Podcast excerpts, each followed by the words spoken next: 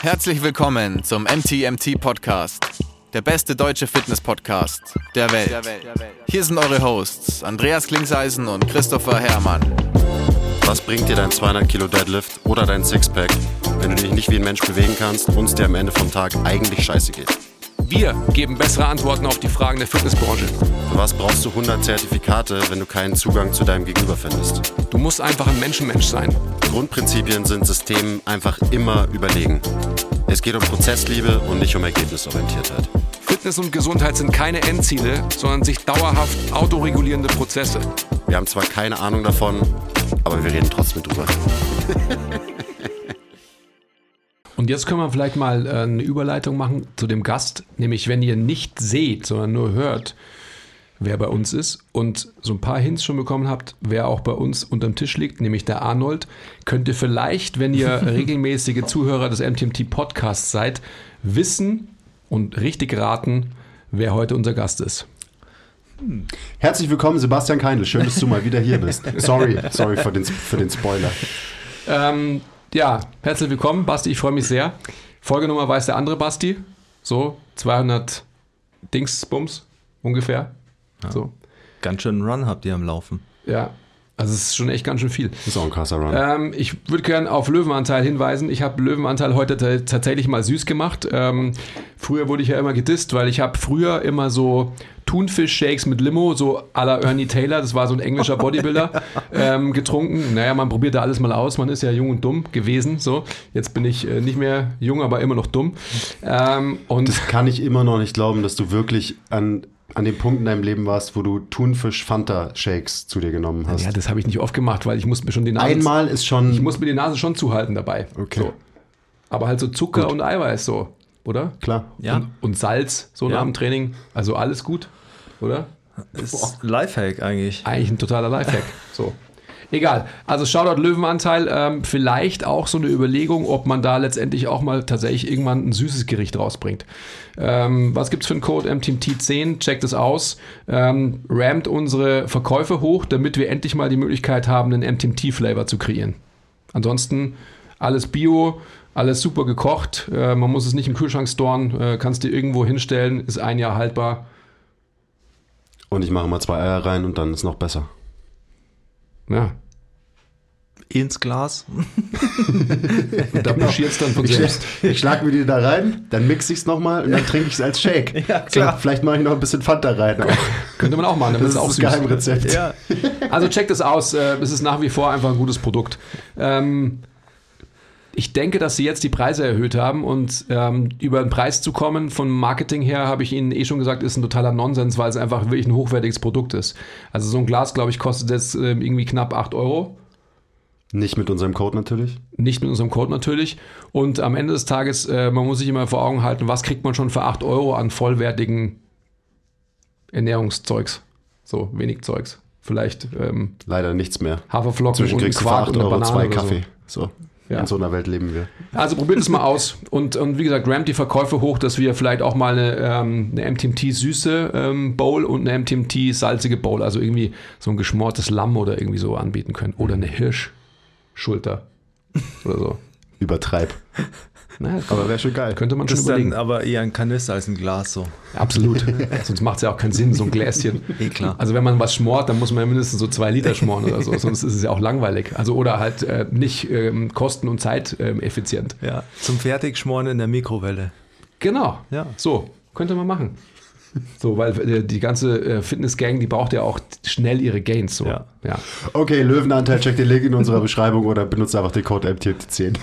Apropos schnell ihre Gains, ähm, wir sind ja heute hier und ähm, haben uns den Basti eingeladen, dass, damit wir beide unsere Fragen stellen können.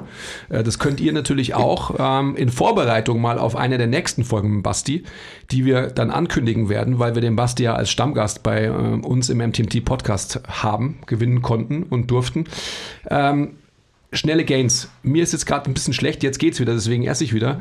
Aber ich habe, ähm, ich bin ja gerade Trainings, ich bin nicht trainingsfaul, ich bin sehr motiviert, aber es ist tatsächlich so, dass ich einfach aus Gründen, ja, diversesten Gründen, nicht zu dem komme, was ich alles will. Ich habe ja auch ähm, mir eigentlich fünf Tage die Woche Training geschrieben, wenn man so will. Ähm, und wollte jetzt dich heute explizit fragen, weil du hast ja auch, das haben wir ja in den letzten Folgen auch immer wieder besprochen, ähm, angefangen zu laufen. Also man muss ja, Ja. wissen, wer den Basti nicht kennt, shame on you. Ähm, dass du einfach aus dem Powerlifting kommst, sage ich jetzt einfach mal, und da sehr erfolgreich warst, dementsprechend auch eine gewisse Körpermasse und Struktur hattest und dann letztendlich ähm, dich davon Hattest. Shots fired. Nur Ja, so. ja, es ist so. Also ich habe schon gehört, gell? letztens ein Foto gepostet, damit hatte ich noch so einen richtigen Schwellschädel und dann äh, habe ich gleich so zehn geil. Antworten drauf bekommen, inner, innerhalb von zwei Minuten Massephase, oder? Ja. also- ja, aber ich meine, also ich Ja. meine es ja sehr positiv. Also so, ähm, es ist natürlich eine Phase und die, ähm, das war als alles intentional logischerweise und jetzt ist halt eine andere Phase. Ja. Und jetzt würde mich da ganz selfish interessieren, was du mir empfehlen würdest, so, wenn ich dir jetzt noch zwei, drei Informationen gebe, wie ich mein Lauftraining gestalten könnte. Also im Grunde genommen habe ich es eigentlich immer so gemacht, ähm, weil ich ja faul bin, also vom Basketball kommt, ich kann 30 Meter hochsprinten, 30 Meter zurücksprinten. Da war ich eigentlich immer recht gut und das, das kann man ja. Da kann man sich auch vorbeugen und so wieder eine Pause machen. Ja. Aber wenn es darum geht, so Zone 2 Cardio zu machen, ähm, wie bist du da hingekommen, dass du das wirklich so motivational geschafft hast, wirklich, will ich sagen. Ähm, also ich fange jetzt erst mal kurz hinten an, weil man muss sagen, im Moment laufe ich gar nicht viel, weil ich so ein bisschen so eine diffuse Lungenreizung habe. Wahrscheinlich ähm, äh, so ein bisschen äh, allergisch ausgelöstes Asthma. Ähm, das muss ich jetzt erstmal so ein bisschen in den Griff bekommen. Das war nach der letzten Erkältung irgendwie kam das so. Krass. Und ähm, das hat mich jetzt so ein bisschen, das hat meine Motivation auch so ein bisschen gekillt, weil es irgendwie, du läufst und es ist nicht so anstrengend, aber du hast halt einfach das Gefühl, irgendwie deiner Lunge tut es nicht so gut. Aber äh, davor ähm, war das so ein bisschen eine Reise. Also ich meine, bei mir hat es ja, ich habe das ja schon ein paar Mal erzählt, so angefangen mit so Wutlaufen, weil ich halt einfach, ich wollte mein Bruder hat ist schon länger gelaufen und dann hat er irgendwann, ich habe aufgehört mit Powerlifting und dann hat er irgendwann halt so gemeint, ja, laufen wir im Herbst einen 10 Kilometer Lauf und dann habe ich mir gedacht, weiß ich jetzt nicht, ob ich das könnte. Und das hat mich dann äh, einfach getriggert, das, das hat mich genervt an mir und das war meine Motivation. Und dann bin ich losgelaufen und habe festgestellt, boah, ich bin echt nicht fit für Langlaufen. Und es war auch nie was, was mich gereizt hat. Genau wie bei dir, so Basketball spielen, während dem Spielen laufen, kein Problem, aber dafür laufen gehen, mega Problem. Und dann hat mich das eigentlich nur, war für mich das am Anfang immer so fünf Kilometer laufen und äh, einfach versuchen, nicht aufzuhören, weil das natürlich fünf Kilometer lang so ein Selbstgespräch ist, wo man sich denkt, man könnte jetzt auch einfach eine Pause machen und so. Und du dir dann anfängst zu überlegen, warum mache ich keine Pause? Ich bin erwachsen, ich äh, weiß nicht, ich meine. Und ähm, ja, dann, das war meine Anfangsmotivation. Und dann hat sich das mit der Zeit so entwickelt, dass ich gemerkt habe, dass es mich entspannt, mental. Und äh, das war natürlich auch so in dieser äh, Lockdown-Phase, wo man so ein bisschen angespannt ist, weil das Gym zu ist und so. Und du dir denkst, okay, äh, wie läuft das jetzt alles? Ähm, und das war dann eigentlich die größere Motivation. Und ähm, dann ist es bei mir immer so, ich bin dann immer so äh, ziemlich binär. Also ich mache das dann eher exzessiv. Dann will ich jeden Tag laufen. Und dann war ich halt so sechsmal die Woche laufen und ähm, habe Und wann, also wie, also wie schnell kam diese Transition? Also, dass du quasi zu sechs, von null zu sechs Mal die Woche laufen ähm, gekommen bist? Also gerade auch so für die Anpassung für dein System so. Ja, ich war auch gerade noch so bei, ich hasse das, ich hasse das, ich kann Ja. doch einfach aufhören, ich bin ein erwachsener Mensch zu, ah, jetzt gehe ich sechsmal die Woche laufen. Ja, äh, das war auch ziemlich so. Also ich meine, ähm, ich glaube, ich bin vier Wochen so dreimal in der Woche gelaufen und dann war es halt einfach so, dass ich mir auch gedacht habe, okay, das, wie ich es schaffe, dass es mich schneller nicht mehr nervt, ist halt einfach ähm, mehr zu laufen, Okay, weil es dann machen, ja. besser wird und ähm, dann ist es natürlich auch super selbstbelohnend, äh, weil dann läufst du halt zwei Wochen sechsmal und ähm, dann ist es gleich viel besser und dann kannst du halt anfangen, entspannter zu laufen. Dann habe ich natürlich auch, also ich habe am Anfang immer Podcasts währenddessen gehört und irgendwelche Bücher und äh, so. Und ähm, dann habe ich da natürlich angefangen, mehr über Ausdauer zu lesen noch und habe mir dann mehr Gedanken gemacht, wie ich es mache, was äh, over the top war. Ähm, und habe es ein bisschen aufgeteilt, habe dann ein bisschen versucht, äh, im Prinzip alternierend jeden zweiten Tag einfach entspannt zu laufen. Ähm, war nicht der beste Ansatz. Also mittlerweile würde ich es anders machen.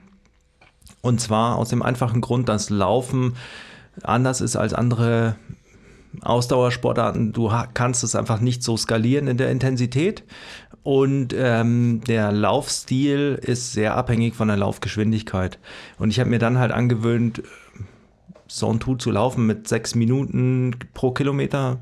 Das kannst dann schon entspannt laufen, aber das ist halt einfach kein guter Laufstil.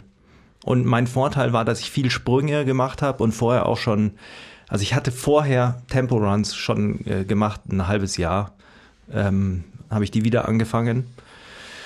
Und das hat mich strukturell gut vorbereitet, würde ich sagen. Und dann halt immer eh schon immer Laufdrills die ganzen Jahre vorgemacht und alles Mögliche und Sprünge im Training gehabt. Das war schon eine gute strukturelle Vorbereitung und deshalb, glaube ich, hatte ich die ganzen typischen Überlastungserscheinungen nicht. Und ähm, jetzt mittlerweile würde ich ähm, es einfach so machen oder habe es auch immer so gemacht, dass mein Laufen mein intensives Ausdauertraining ist und ich da eigentlich Paces lauf ähm, oder halt jetzt irgendwie auch mal Hügel laufe, also den Olympiaberg hoch runter lauf. Ähm, und äh, mein Ausdauertraining außenrum war alles eher Saint-Tout-mäßig. Mhm, okay. Also das würde ich empfehlen, dass man äh, anfängt erstmal fünf Kilometer zu laufen, dann auf fünf Kilometern irgendwie versucht ein bisschen schneller zu werden, wenn man zusätzlich noch Ausdauertraining macht. Ansonsten ähm, vielleicht eine Laufeinheit opfern, also zweimal die Woche laufen und dann eine äh, Zone-2-Einheit auf dem Rad machen oder Ruderergometer oder wechseln, ist auch ganz gut wegen, mhm. weil du so Anpassungserscheinungen natürlich hast nach irgendwie 10, ähm, 15 Minuten mit dem Schlagvolumen und deshalb ist es, gibt es äh, zumindest Ansätze oder Leute, die äh, aufgrund dessen sagen, es wäre die bessere Variante, äh, das Zone-2-Cardio in so 10, 15 Minuten Bouts aufzuteilen. Mhm, okay, verstanden. Hast du in der ganzen Zeit, hast du ähm, deine Herzfrequenz gemessen? Ja. Oder, ja? Natürlich.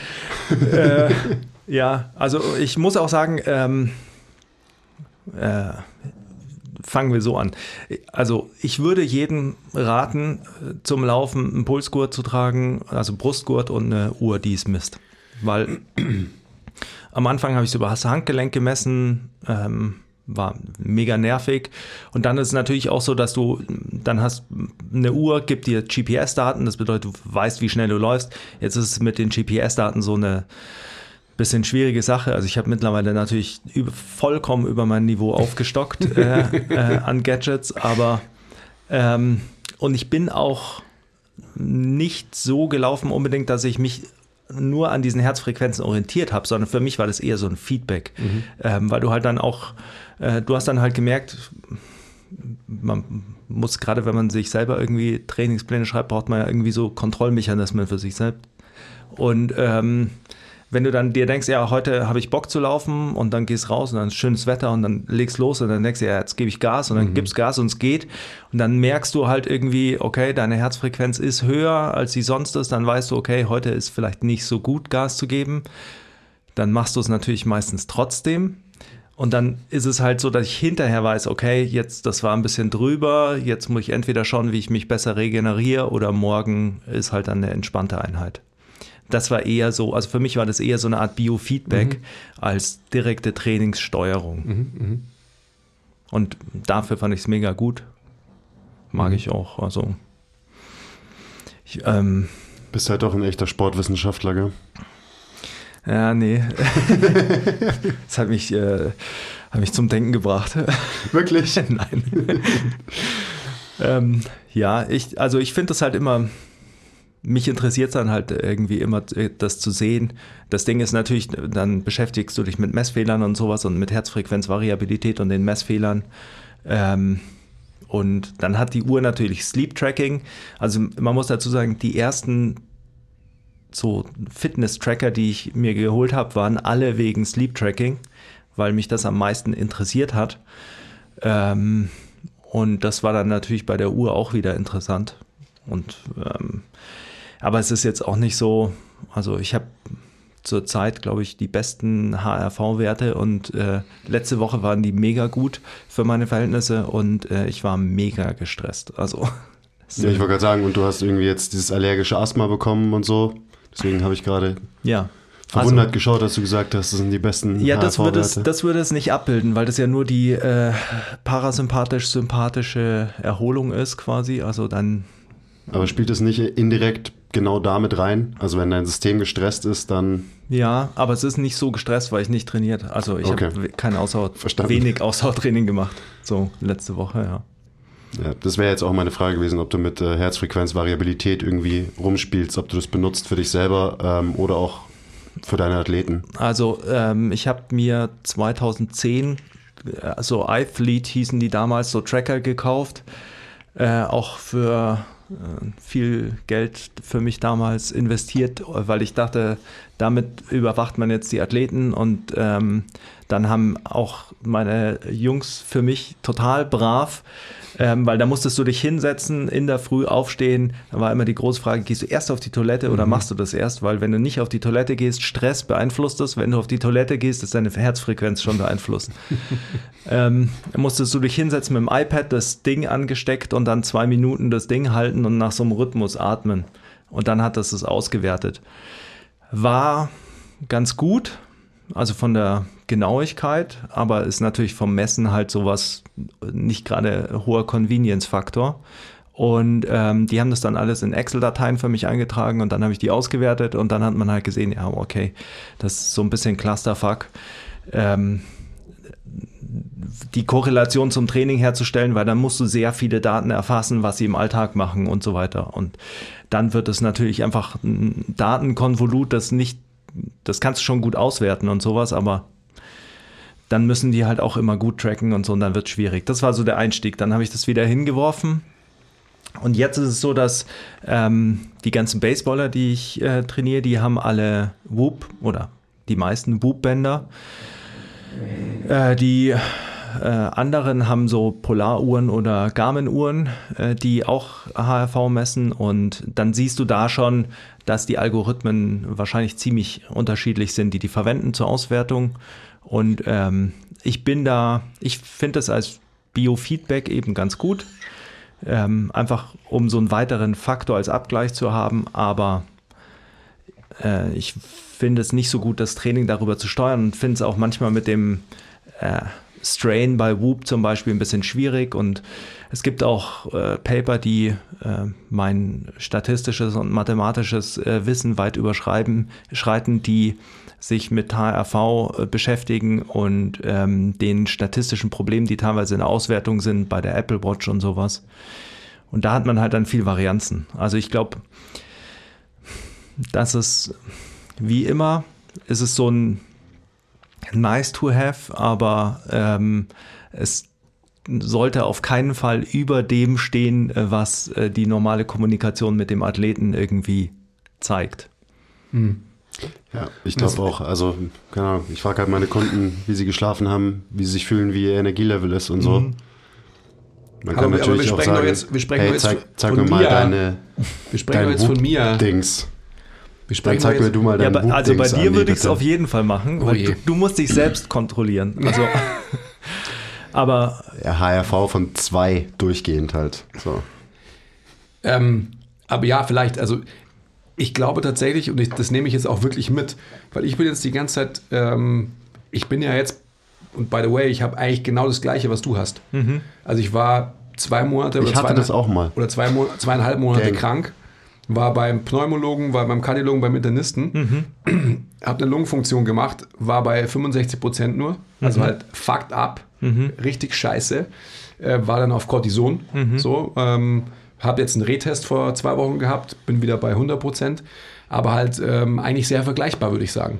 Bin auch die ganze Zeit nicht mehr gelaufen, aber davor bin ich ähm, ich bin einmal fix mit dem Tilo gelaufen, weil wir unser Meeting quasi laufender Art gemacht haben. Also so Zone 2. Ähm, ich war viel mehr außer Puste als er natürlich, weil ich halt so viel gelabert habe und er immer nur, äh, ja, also halt zugehört hat. Ähm, aber gut. Aber ich brauche auf alle Fälle irgendwie so, so ein Proxy, wie ich halt so da irgendwie auch so den Verlauf messe. Weil es ansonsten so Ja. ist, dass, dass ich so, ich habe eine Strecke, die, die ich laufe. Also wenn ich hier laufe, Ja. laufe ich quasi immer hier hinten raus äh, in den Nordteil vom englischen Garten. Dann einmal um Wehr rum quasi und dann wieder zurück. ja. Ähm, wenn ich bei mir laufe, dann ist es entweder so, dass ich Intervalle laufe ähm, am Südfriedhof, weil da gibt es halt einfach ein paar super Strecken und ich bringe in der Früh meine Mädels weg und die eine ist im Kindergarten halt direkt angrenzend, also in der Pestalozzi-Straße direkt am Südfriedhof und dann gehe ich quasi halt eine Minute und bin halt dann da, das ist perfekt. Ähm, da langweilt es mich eigentlich eher, wenn ich so, so ein Tool laufe, weil es halt dann immer nur im, so im Kreis ist und so weiter, das ist ein bisschen Ja. langweilig. Ähm, das läuft eigentlich ganz gut, aber ich muss tatsächlich, wie du gerade sagst, ich muss auch irgendwas messen. Also, weil ich habe überhaupt keinen Überblick darüber und ähm, ich bin halt einfach ein. Ich bin motiviert, es zu tun, weil es mir irgendwie auch Spaß macht, weil ich auch die Notwendigkeit sehe in der Bereicherung für meine Gesundheit, sage ich jetzt einfach ja. mal. Also so ähm, für alles, was man halt irgendwie 20 Jahre an Eisenverbiegen auf dem Buckel hat und, und sehr, sehr wenig halt genau in diesem Bereich gemacht hat. Also ich, Ja. ich glaube, ich bin insgesamt ein sehr aktiver Mensch, der einfach viel Fahrrad fährt und viel auf den Beinen ist und so, aber trotzdem Ja. so gesundheitsbringende Zone 2 ähm, habe ich die letzten 20 Jahre ähm, äußerst wenig bis nie trainiert, so mehr oder weniger. Ja, ich glaube auch, also das mit dem äh, Zone 2 ähm, ist so ist ein komplexes Thema, wenn man sich dann überlegt, wie es, warum der Hype darum so groß ist und, und wann es gut ist und wann es nicht so gut ist.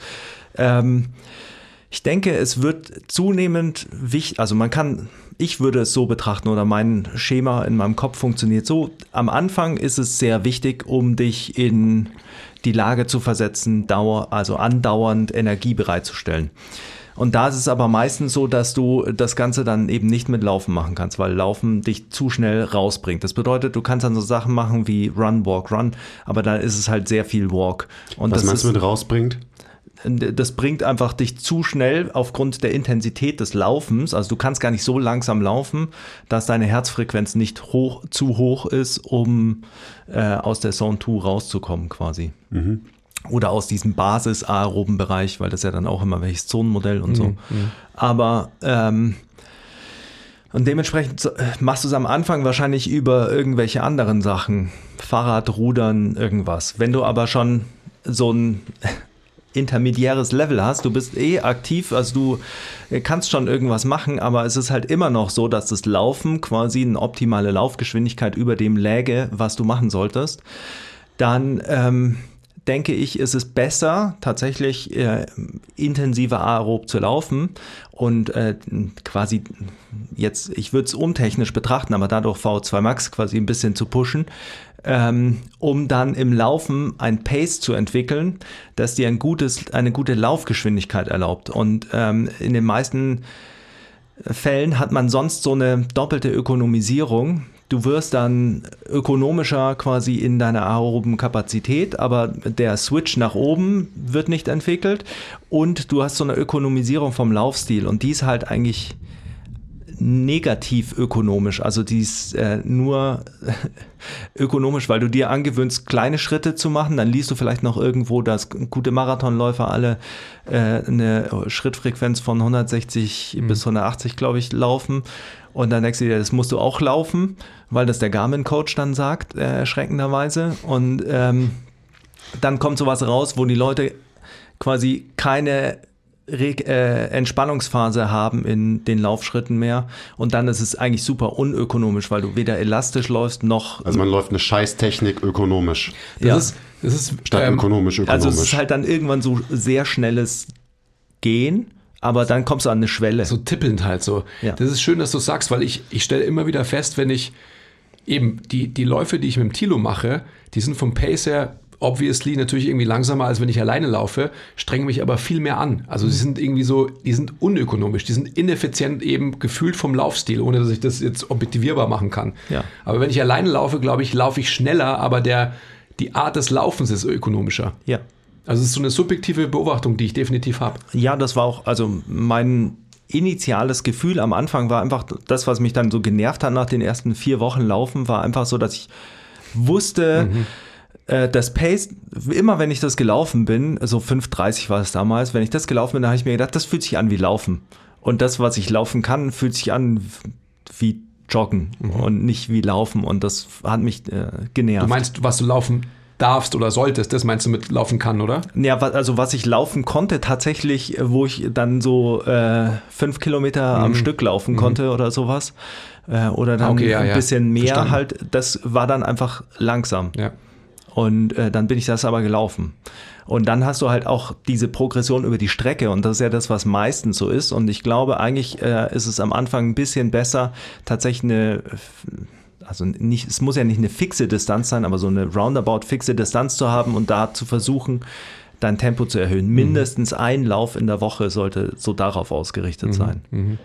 Und dann ist es eben so, weil das mit dem Zone 2 und auch mit dem 80-20 ist ja schon eben, deshalb wird es dann komplexer und deshalb ist dann wieder dieser Rückkehrschluss der Empfehlungen, die dann oft daraus gezogen werden, so ein bisschen schwierig.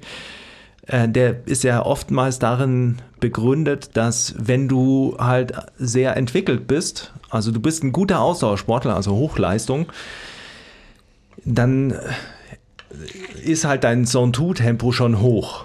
Und dann, also ich meine, die laufen dann halt 20 äh, Kilometer mit einem, keine Ahnung, 3, 10, 3, 15 Pace irgendwie Zone 2, so ungefähr. Das ist dann der entspannte Lauf. Ja, wenn du das laufen kannst, dann ist die generelle Intensität absolut ja schon hoch. Und dann brauchst du auch Erholungen, weil die, die krassen Einheiten, die du dann läufst, die Pace Runs oder die Intervalle, die die laufen, die, davon müssen wir irgendwie erholen. Sie müssen aber gleichzeitig genug Volumen reinbekommen. Und dann hast du einfach aus organisatorischer Sicht quasi die Notwendigkeit, so niedrig intensive Einheiten zu haben. Das ist aber halt nicht der Fall, ich würde sagen, sehr lange nicht der Fall, sondern sehr lange profitiert man eigentlich schon von intensiveren Sachen und gesundheitlich auch. Ja. Und wenn man jetzt quasi von dem ganzen ähm, Messbaren weggeht, Ja. was gibst du mir noch für ein, für ein Grinder-Empfehlung, wenn ich sage, ich habe absolut keinen Bock? Was muss ich im Hinterkopf haben, dass, dass ich sage, scheiße, der Basti hat aber gesagt das. Boss David Goggins im Hinterkopf, Ich brauche keinen, der ich dich anschreit Basti. und sagt, don't be a bitch. Ja, nee, äh, tatsächlich, David Goggins war übrigens, also ich, man muss dazu sagen, dass ich äh, gar kein Fan von so Motivationssachen bin eigentlich und von so Hardcore-Leuten. Ja, aber wie kann man kein Fan von David Goggins sein? David Goggins war das erste äh, Hörbuch, das ich beim Laufen gehört habe. und das war nicht mal, das hat, äh, hat mir Audible einfach vorgeschlagen halt. Und dann habe ich das, äh, habe ich mir runtergeladen, habe es beim Laufen gehört. Aber also ich würde sagen, es ist schon so ein bisschen David Goggins. Ähm, ich denke ich denk mir immer, also ich überrede mich dann immer und äh, denke mir dann meistens, ja okay, dann heute sollte wäre eigentlich eine Stunde laufen quasi auf dem Plan gewesen, dann gehst halt jetzt, gehst raus und dann läufst halt fünf Kilometer. Ich habe so unterschiedliche Strecken, wo ich weiß, wie lang die sind und ja, dann ist es aber, das ist eigentlich absurd, wenn ich mir das so überlege, dann ist es meistens schon so, dass ich dann loslaufe und dann, äh, während ich loslaufe, laufe ich aber schon nicht die, in die Richtung, wo ich weiß, das ist die 5 Kilometer Strecke, sondern dann laufe ich in die Richtung, wo ich weiß, okay, da kann ich eine 6 Kilometer oder eine 10 Kilometer Runde machen, weil wenn du dann die ersten ein, zwei Kilometer hinter dir hast, dann ist meistens geil und tatsächlich sind das meistens die Läufe, wo ich so ein richtiges Runners High bekomme und dann ist es wieder total belohnt. Also ich denke, das Wichtigste, und das ist äh, die Regel, die ich mir gemacht habe, ist, äh, wenn Laufen auf dem Plan steht, dann gehst du laufen, egal wie lang. Und äh, sobald ich anfange, mit mir zu diskutieren, dann ziehe ich mich währenddessen an, weil wenn ich dann die Laufsachen anhab, dann ist schon gut. Okay. Da musst du auch los. Anderer, anderer Punkt übrigens, der für mich motivational äh, super wichtig war, ich habe mir Laufklamotten gekauft. Weil äh, das ist dann so, dann hast du die gekauft, dann äh, musst du alleine schon vor deiner Frau natürlich rechtfertigen, dass sie die benutzt. Dann habe ich mir auch noch äh, Schuhe gekauft, mehrere. Und das war auch äh, mega gut. Aber da ich muss ich glaube, auch den Hack versuchen sehr, sehr viele da draußen und äh, das resultiert in sehr, sehr vielen Laufschuhen und Laufklamotten, die irgendwo in einem Kleiderschrank ganz hinten liegen und nie benutzt werden. Also jetzt Schuhe ist ja total nachvollziehbar, aber Klamotten müssen wir jetzt schon nochmal vertiefen, weil Ja. äh, wo, wo kommst du ähm, körperlich her? Sprich, was ich worauf ich hinaus will, was hat dir überhaupt gepasst damals? Ja. Also ich habe mir eine Gore-Jacke gekauft, XL, also die größte Ja. Größe, das kann ich nicht anziehen, das ist, zu- ist mir zu klein. Und jetzt bin ich ja jetzt, äh, jetzt bin ich kein Breitling, aber das, es passt mir nicht. Ja. Ist mir zu klein. Ja, das, äh, also ich hatte halt sehr, also in dem, äh, ich habe dann eigentlich erst zum Winter hin äh, angefangen einzukaufen. Ich hatte dann so sehr äh, lange Tights quasi, mhm. damit die halt an den Schenkeln irgendwie passen. ähm, und äh, hatte halt alles irgendwie in XL und XXL und die Jacke war schon auch, also die war ja so ein bisschen elastisch und oder ist elastisch, ich habe sie immer noch. Ähm, jetzt passt sie besser als früher ja. und ähm, das war schon alles eng. Also ich sah, glaube ich, schon auch also ich hatte zumindest den Eindruck, dass wenn mich andere gesehen haben, dass sie sich gedacht haben, oh Gott, was kommt da auf uns zu? Also du hast die Routen schon so gewählt, dass da keine Leute wohnen auf dem Weg, die du kennst. So. Äh, nee, also ich habe ja dann angefangen, weil ich habe dann versucht, okay, du musst einfach versuchen, so viel wie möglich zu laufen, damit es einfach schnell besser wird. Also bin ich halt, ähm, habe ich mir einen Laufrucksack gekauft, damit ich Sachen da reinmachen kann. Und dann bin ich immer ähm, ins Gym gelaufen und vom Gym heim, weil das ist dann auch sowas, das sind nur vier Kilometer, aber dann ist halt einfach so, wenn du dann mhm. äh, am Abend musst halt wieder heimlaufen, dann hast keine Wahl, weil ich meine, kommt sonst irgendwie. Kannst heim. Taxi nehmen und dich dafür hassen für genau. die nächsten drei Wochen. Taxi, das geht nicht.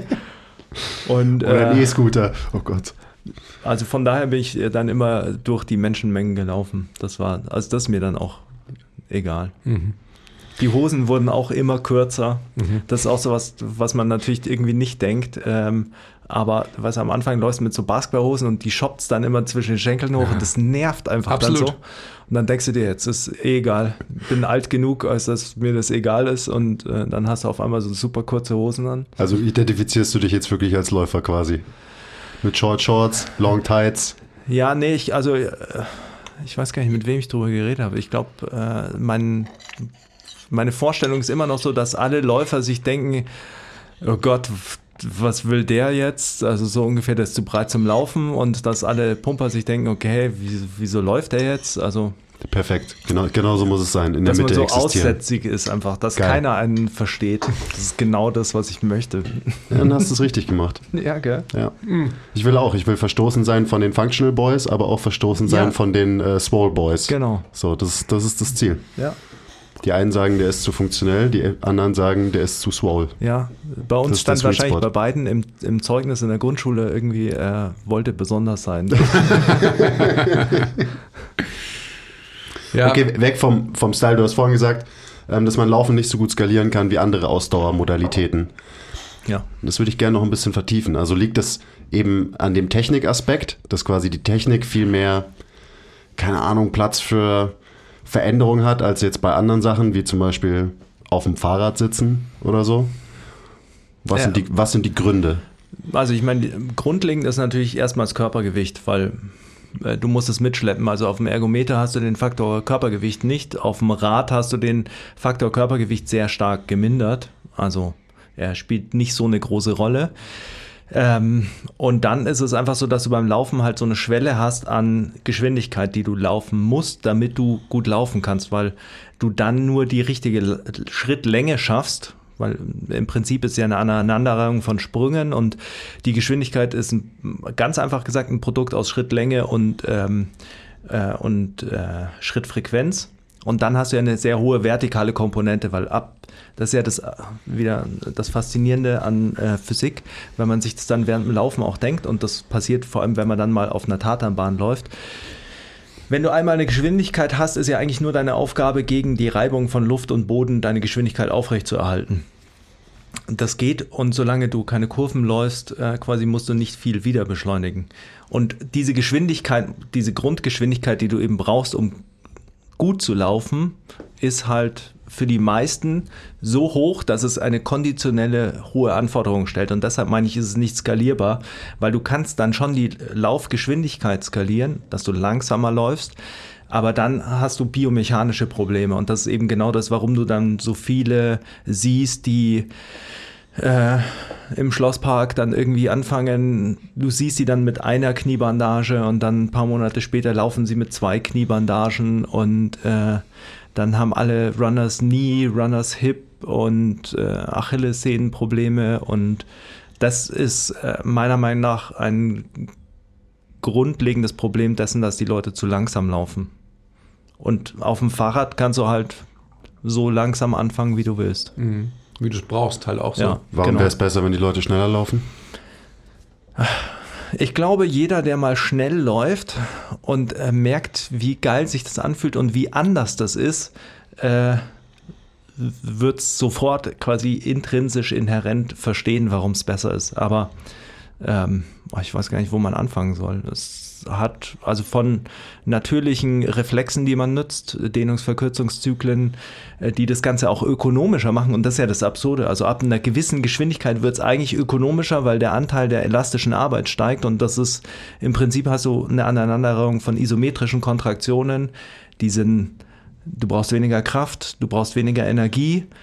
Ähm, das ist alles irgendwie besser. Es ist dementsprechend auch schöner. Ja, auf alle wesentlich. Fälle. Also so, wenn man wieder Ja. den ästhetischen. Das ist ja auch das, was man dann, was eigentlich jeder Mensch sieht. Ja, Ja. So, der hat einen schönen Genau. Laufstil. Ich weiß zwar nicht warum, aber Genau. der hat ihn und die nächsten 25, die da den Schlosspark entlanglaufen, haben es nicht. Ja. Und ich bin ja immer sehr vorsichtig mit diesen, man sollte sich das bei Kindern anschauen, äh, vergleichen, weil so viele biomechanische strukturelle Veränderungen gibt im Wachstum. Äh, aber beim Laufen siehst du es schon krass. Wenn du Kinder laufen siehst oder also Jugendliche irgendwie laufen siehst und dann siehst du Erwachsene laufen, dann denkst du dir schon oft so, wo war, was war dazwischen? Was ist dazwischen passiert, dass das nicht mehr äh, so ausschaut wie bei dem Kind? Ja, was ist da passiert? Die Leute haben aufgehört zu laufen und zu springen. Ja. Also ich glaube tatsächlich, dass Springen äh, auch so ein Punkt ist. Ich habe das auch immer wieder mit irgendwie ähm, Kunden, gerade Personal-Kunden irgendwie ähm, und früher auch in der Reha natürlich mit Leuten, die, wo du dann merkst, so ab 30 fangen die Leute an, Dinge nicht mehr zu machen. So nicht mehr zu springen, nicht mehr irgendwie mal, keine Ahnung, irgendwo hinzulaufen einfach. Also Dinge, die du halt machst, weißt, wenn die Trambahn, wenn dir die Trambahn jetzt davonläuft, dann denkst du ja, pff, ja, laufe ich da jetzt hinterher? Und mit 14 hast du dir gedacht, boah, die Trambahn, und bist halt schon wieder ein Vollsprint. Und ich glaube, dass das einfach sowas ist, was irgendwie, ähm, was schon ein Problem ist, weil du dadurch einfach viele Fähigkeiten verlierst und dann stehst du auf einmal da vor, einem, vor einer Box, auf die du draufspringen willst und denkst dir, oh fuck, wie geht eigentlich springen? Ähm, und dann musst du das wieder bewusst anfangen. Und wenn du das kognitiv anfängst, dann wird es natürlich schwierig. ja. Also. Das ist auch echt, also es ist ein großes ähm, Versäumnis von mir gewesen in der Vergangenheit, dass ich viel zu wenig gesprungen bin mit meinen Kunden. Und das ist jetzt irgendwie seit ein paar Monaten wieder einfach ein Thema bei uns im Gym. Und ich denke da auch viel mehr drüber nach. Und jetzt springt auch wieder jeder. Und das ist schon, also so mehrere Sachen. Zum Beispiel äh, letztens hat irgendwer so gefragt, so warum der Basti in seinem Training springt. So der macht doch gar keinen Sport. Warum sollte der springen? Das zeugt schon mal so von diesem. Es geht, muss ja nicht ums Springen gehen, dass du springen musst in einem Sport, sondern Springen ist halt einfach genauso ein Trainingsreiz wie eine Hantel. Also so Ja. kann man das ja auch sehen. Ja. Und das ist wahrscheinlich einer, der viel zu wenig genutzt wird und wahrscheinlich, nicht nur wahrscheinlich, sondern ganz bestimmt viel zu wenig verstanden wird von Ja. so Personal Trainern, Krafttrainern, Krafttrainierenden. ja, Dass man halt den Impact als Trainingsreiz benutzt. ja. Und dann eben, wie du gesagt hast, du hast gesagt, so, so viele Dinge werden da trainiert. Also so viele Qualitäten. Was denn alles so? Ja, also ich meine, äh, Stretch Reflex hast du schon gedroppt. Klar, also äh, Dehnungsverkürzungszyklus ist natürlich so ein grundlegendes Ding. Aber äh, da kommen ja verschiedene Komponenten mit rein. Sowas wie für alle explosiven Bewegungen brauchst du einen quasi optimalen Tonus und das bedeutet immer eine gewisse Relaxation, aus der du heraus kontrahieren kannst und dann eine schnell ansteigende isometrische Kontraktion. Also man muss, das ist, jetzt hole ich ein bisschen aus, aber das ist wichtig für Stretch Reflex. Deswegen bist du doch hier. Ähm, was man ja nicht vergessen darf, ist, exzentrische, isometrische und konzentrische Kontraktion sind Kontraktionen in die gleiche Richtung. Also ein Muskel kontrahiert zu seiner Mitte quasi. Das ist die einzige Richtung, in die der kontrahiert. Das Einzige, was sich unterscheidet, ist, welche Längenänderung er währenddessen machte. Und das ist in Relation zu der Kraft, die er aufbringt, äh, zu, in Relation zu der wirkenden Kraft. Das bedeutet, wenn ich 200 das ist keine Kraft, aber wenn ich jetzt die Last von 200 Kilo beschleunigt von der Erdanziehungskraft auf meinen Schultern habe und ich äh, bringe weniger Kraft auf als 200 Kilo, dann habe ich eine exzentrische Kontraktion, dann gehe ich halt runter. Und je näher ich an diesen 200 Kilo bin in den einzelnen Winkeln, desto langsamer ist es. Und wenn ich 200 Kilo Kraft aufbringe, dann ähm, habe ich eine isometrische Kontraktion. Und jetzt hat man bei allen ex, äh, explosiven Bewegungen natürlich immer diesen, äh, diesen Switch von exzentrisch auf kurz isometrisch in konzentrische Kontraktion. Und äh, man kann sehen, das sieht man auf den Kraftmessplatten halt auch sehr schön, dass Leute, die sehr elastisch sind und sehr elastisch arbeiten, die haben eine super schnelle Exzentrik. Das bedeutet, die hauen oben im Prinzip aus dem Stand bei einem Sprung die Bremse raus, fallen nach unten und während, dem, während sie sich nach unten bewegen, fangen sie an, sehr stark quasi konzentrisch Kraft zu produzieren und durch, äh, durchschreiten dann diese Phasen der exzentrischen, isometrischen, konzentrischen Beschleunigung. Und das ähm, ist der Mechanismus des Stretch Reflex im Prinzip, weil dadurch hast du einen Zug auf die passiven Elemente, also auf die Sehnen und äh, die sind ja dann am Knochen fixiert und die nehmen kinetische Energie auf und natürlich serienelastische Elemente im Muskel und dann hast du diese Beschleunigung und der, das Faszinierende daran ist, du vergrößerst einfach das Zeitfenster der konzentrischen Kontraktion. So kann man sich das eigentlich vorstellen, weil das Problem bei explosiven Bewegungen ist immer das Zeitfenster. Und äh, das vergrößerst du, das, weil du das in deine exzentrische Phase quasi verlegst, wenn man so will. Und der zweite Punkt ist. Die exzentrische wie die isometrische Phase verlegst du in deine ja, also, exzentrische Phase. Ja, also äh, die, bei, wenn man einen Counter-Movement-Jump nimmt, die Ausholbewegung, das nach unten gehen, ist nicht äh, quasi ist schon eine Produktion der Kraft in den Boden rein. Ähm, und das verlegst du quasi dahin, schon in, bevor die Phase, wo du schiebst. Wenn du einfach von unten anfängst zu schieben, dann hast du nur den Zeitpunkt, ab dem du unten beginnst zu schieben bis zum Absprung. Und das ist dann natürlich kürzer. Also das ist nicht der Stretch Reflex, aber das ist dieses Zeitfensterkonzept. Und das kannst du eben schon in diese Ausholphase verschieben. Das bedeutet, du hast dann einfach mehr Zeit, um Kraft in den Boden zu übertragen. Mhm. Weil wenn du oben die Bremse raushaust, dann wirkt ja schon mehr Kraft nach unten. Das bedeutet, dann wirken halt schon dein Körpergewicht, äh, mal 9,81 über die Distanz, wirkt dann schon zu dem Zeitpunkt, wo du Kraft aufbringst. Das bedeutet, der Wert ist dann schon höher, die, die Newton, die du ab, erstmal abbremst. Und das äh, legst du dann quasi in den Absprung rein. Und ähm, der zweite Punkt ist natürlich, dass du, du hast so muskelphysiologische äh, Kontraktionsgeschwindigkeitsprobleme. Also in der Konzentrik äh, ist es so, dass die äh, Fähigkeit, Kraft zu produzieren, abnimmt mit der Geschwindigkeit der Muskelkontraktion. Also je schneller die Kontraktion ist, desto weniger Kraft kannst du produzieren. Das ist einfach wegen Lösen der Querverbindungen oder Querbrücken. Deswegen ist ein sauschwerer Squat auch ziemlich langsam. Genau. Und, ja. Da kannst du maximal Kraft reinbringen. Und äh, in der Exzentrik ist es anders. Da nimmt bis zu einem optimalen Zeitpunkt mit hoher Geschwindigkeit die Fähigkeit, Kraft zu produzieren, zu. Und das äh, führt dazu, dass du quasi das optimal ausnutzen kannst. Du kannst eine hohe Geschwindigkeit produzieren, viel Kraft produzieren und hast dann diesen Auslauf in die Konzentrik. So stelle ich mir das vor. Mhm, mh. Jetzt weiß ich gar nicht mehr, wie wir da hingekommen sind. Ach, was man durch Sprünge trainiert. Genau. Im Prinzip Kraft. Also, äh, und das ist, glaube ich, so der, der essentielle Punkt. Ähm, dass Krafttraining, ob du es mit einer Hantel machst oder mit Sprüngen oder isometrisch, das ist alles immer, es geht ja immer um die wirkende Kraft. Also du hast ja die externe Kraft quasi, die du auf den Boden überträgst, bei fast allem, egal ob du drauf liegst oder, äh, also wenn du an der Decke hängst, natürlich nicht, aber die Kraft, die du auf irgendwas überträgst, um etwas zu bewegen. Und die ist im Prinzip das Resultat der Drehmomente an den Gelenken, die deine Muskeln produzieren. Und diese Kraft zu erzeugen, das ist ja das Gleiche beim Sprinten, beim Springen. Und ähm, wenn man das sich überlegt, dann ist es ja auch klar, dass Springen, äh, Springen kann deine Kraft steigern weil es ja Kraftproduktion ist. Also ich meine, wenn du jetzt Kniebeugen, Sprünge machst und dann jetzt mal ganz simpel gesagt, äh, nimmst die gleiche Range of Motion wie bei deinem Backsquat und hast äh, Kurzhantel in der Hand oder eine Hexbar oder eine Langhantel auf dem Rücken und springst damit, dann produzierst du Kraft, dann wirst du da auch, das ist Krafttraining. Und ähm, was ich glaube, was halt für die Allgemeinheit immer so ein bisschen der äh, Disconnect ist, ist, dass die halt denken, ja, ich will ja nicht, ich muss ja nicht sprinten, ich muss ja nicht springen oder so.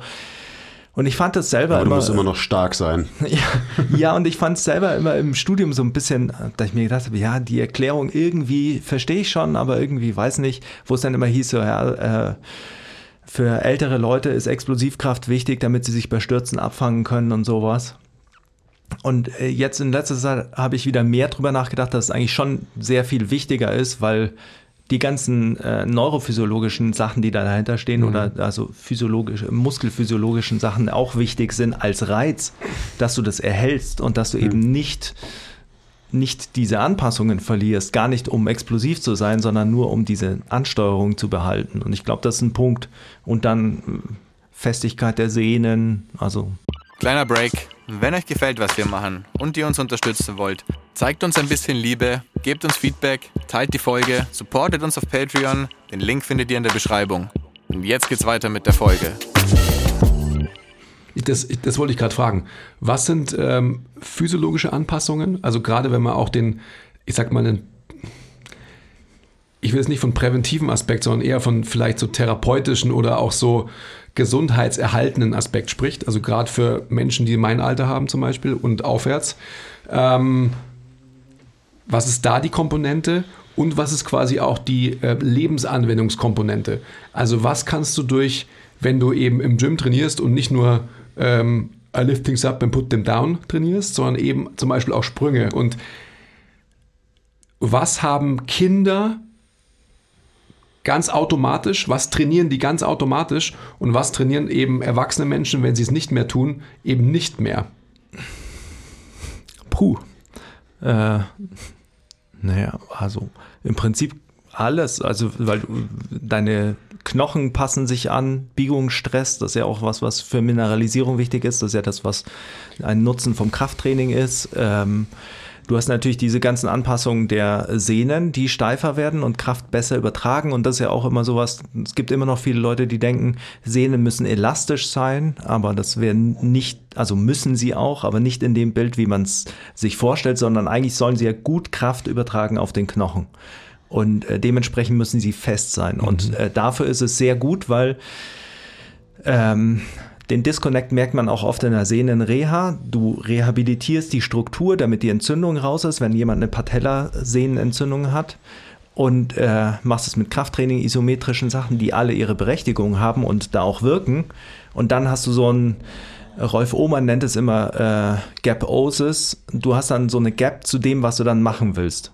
Mhm. Und dann hast du die Anpassungen wieder nicht, die du brauchst an Steifigkeit in Verbindung mit den neurophysiologischen Anpassungen. Und das ist eine Sache, die äh, Kinder dementsprechend nie experiencen, quasi, weil sie, äh, man kann ja sagen, in den meisten Fällen äh, kommen sie biomechanisch unbefleckt auf diese Welt, also äh, mit sehr guten Bewegungsmustern, bewegen sich immer mehr, entwickeln dadurch die Bewegungsmuster weiter fort, haben eine laufende Anpassung an äh, an den Stress des Trainings oder der Bewegung und ähm, sind dann natürlich einfach noch sehr plastisch, also sind einfach in der Anpassungsgeschwindigkeit mhm. sehr hoch, also auch ähm, in der Anpassung der Strukturen.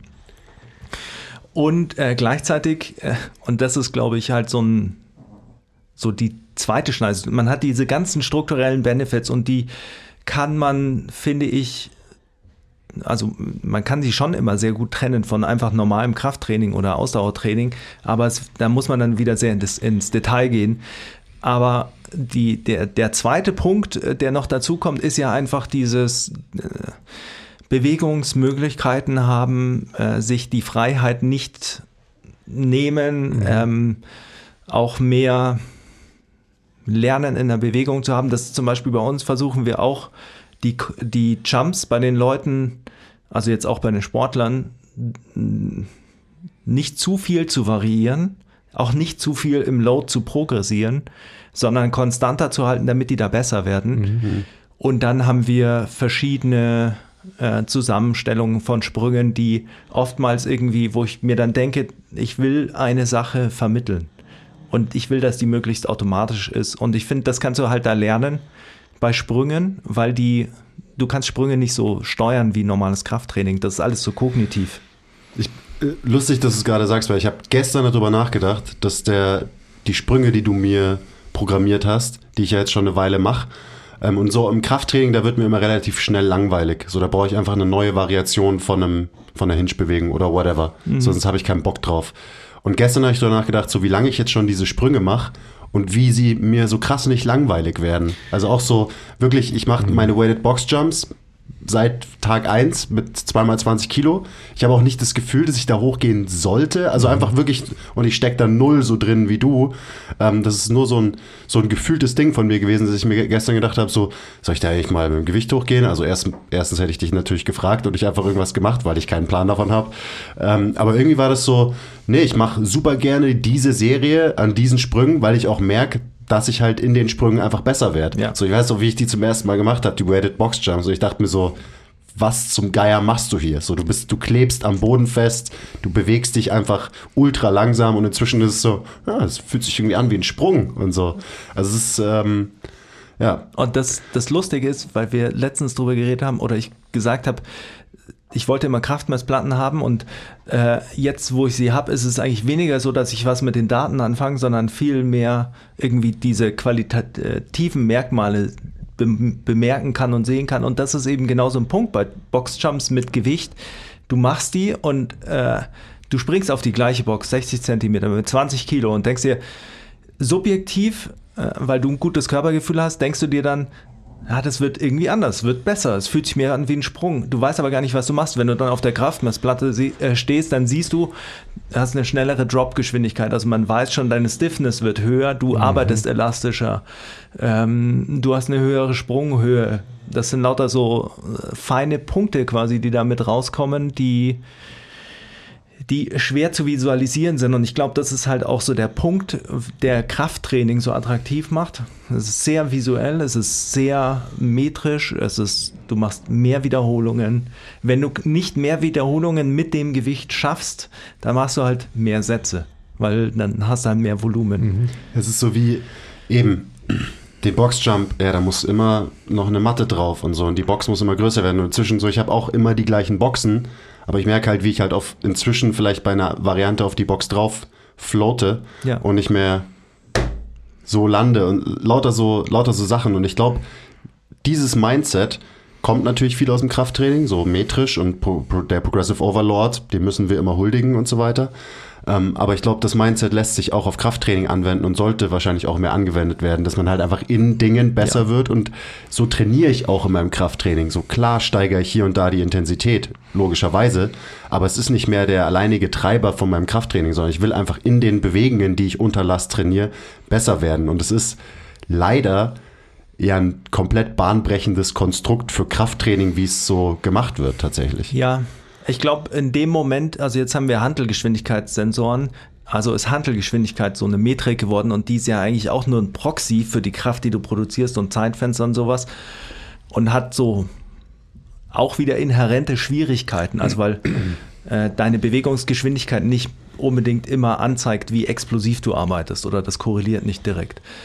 Ähm, aber ich glaube, in dem Moment, in dem wir irgendwie die Möglichkeit haben, im Krafttraining uns bei allen Bewegungen Kraft anzeigen zu lassen, die wir produzieren extern, äh, dann wird es tatsächlich ist es eine Hilfe als Biofeedback quasi für das, was du im Krafttraining machst, ähnlich wie Puls messen beim Laufen, dass du dann einfach weißt, okay, ich laufe jetzt genauso schnell 10 Kilometer wie vorher, aber auf einmal schaffe ich es halt mit äh, einem, einer durchschnittlichen Herz, äh, Herzfrequenz von 10 Schlägen weniger.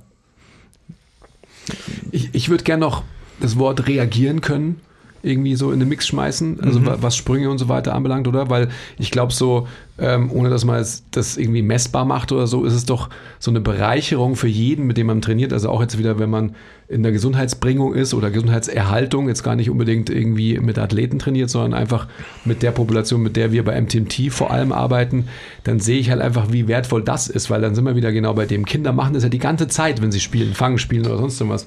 Und ein Erwachsener, ähm, hier dein Beispiel mit dem Sprint zur Trambahn oder sonst irgendwas, ein Erwachsener macht das halt nicht mehr.